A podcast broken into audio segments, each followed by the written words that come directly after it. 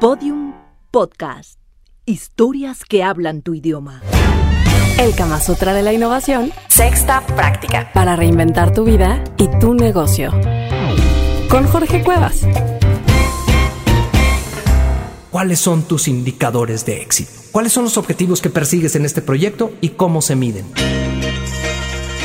Desde que empezamos con todos los episodios del Kama Sutra de la Innovación, yo estoy seguro que tú ya tienes tu proyecto, estás embarazado. Y entonces, aunque todavía no llegamos a las posiciones, ya, ya estás como en esa primera etapa del embarazo, ¿no? Cuando dan los achaques. Los achaques a lo mejor en este caso son estas partes que dices, híjole, estoy cambiando y no sé cómo ve a la gente, etcétera. Y viene una pregunta clásica cuando estás embarazado. ¿Va a ser niño o niña?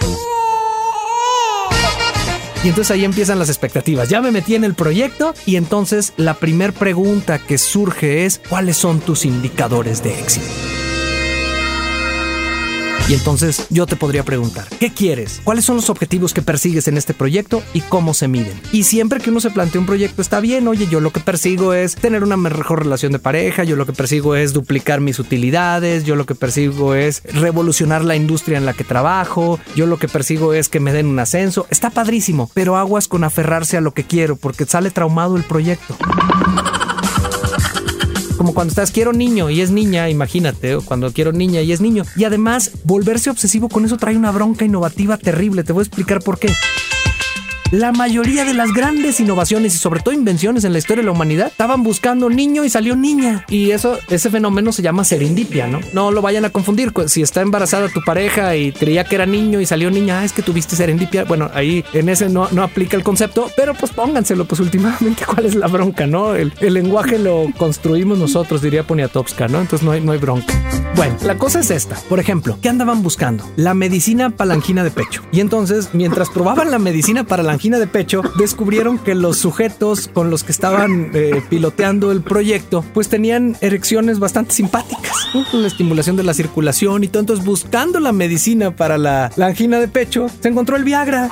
Querían niño, salió niña, o viceversa, como la quieran hacer. Ese es el fenómeno de la serendipia. Los rayos X se descubrieron de una manera similar. ¿Y cuántas veces no piensa uno, voy a hacer este negocio? Pero al final, el que quería poner un restaurante y se dio cuenta que la comida no era el negocio, el negocio era la bebida. O las chicas, este, las, las chicas, este, tortas que venden, ¿no? Que son bastante buenas normalmente. Entonces ahí esa parte es bien importante. Ponle en este momento, porque la pregunta fue, pon eh, expectativas, ¿qué quieres? Pero no te cases con ellas. Siempre he dicho que en innovación hay que tener amantes, pero no hay que casarse con nada ni con nadie.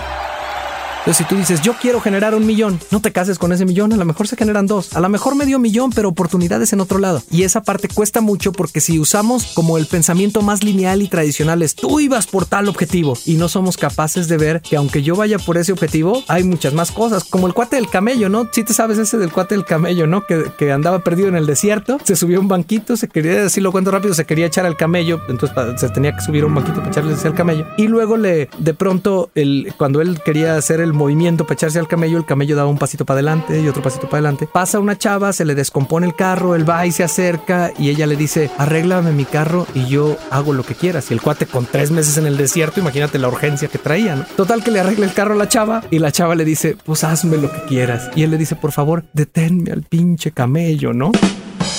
Entonces, ¿cómo a veces nos aferramos a algo cuando en realidad hay que voltear y ver que el panorama es mucho más, mucho más amplio? Espero no se hayan imaginado al, al- camello. Discúlpenme, yo no soy así, pero aquí está Leo en cabina que me inspira a decir puras barbaridades, ni modo. Ahí, lo ponen. Y aquí también Patty, mi, mi chaperona, que le agradezco que durante todos estos primeros episodios me haya estado acompañado.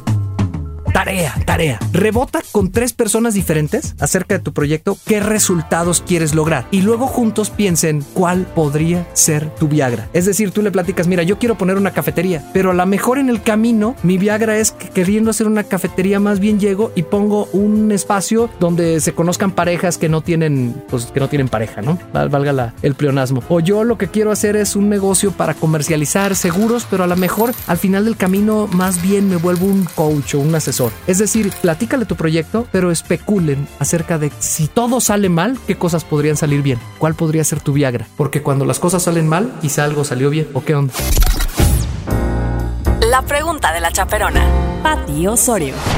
¿Es válido estar cambiando así? Tengo un proyecto y cambio objetivos y cambio objetivos. ¿O Bueno, tú, puedes hacer lo que quieras, ¿verdad? Más bien es bueno plantearse objetivos, pero estar abierto a que los resultados pueden ser diferentes. Piensa en un, como, mira, en- dicen que en mejora continua es producción y en innovación es laboratorio. Entonces, si tú tienes un laboratorio, tú tienes una hipótesis. Oye, voy a mezclar A con B y va a salir C, pero a lo mejor sale X. Entonces, no es tanto de estar cambiando objetivos y estar cambiando proyectos, es estar poco aferrado a lo que te planteaste. Y obviamente tener el valor de cambiar cuando te das cuenta de, de que no estás por ahí. Hoy yo veo que se critica mucho que los jóvenes se cambien de carrera. Yo critico más la gente que toda su vida estuvo en una carrera que no le gustó y nunca se atrevió a cambiar. Pero hay que quien. Mi nombre es Jorge Cuevas y soy autor del Kama Sutra de la innovación.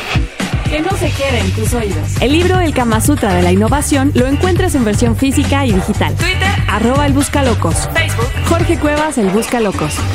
En el sexo. Como en la innovación, se aprende practicando. Los episodios y contenidos adicionales en podiumpodcast.com. Síguenos en Twitter en arroba podiumpodcast. Podium Podcast. Historias que hablan tu idioma.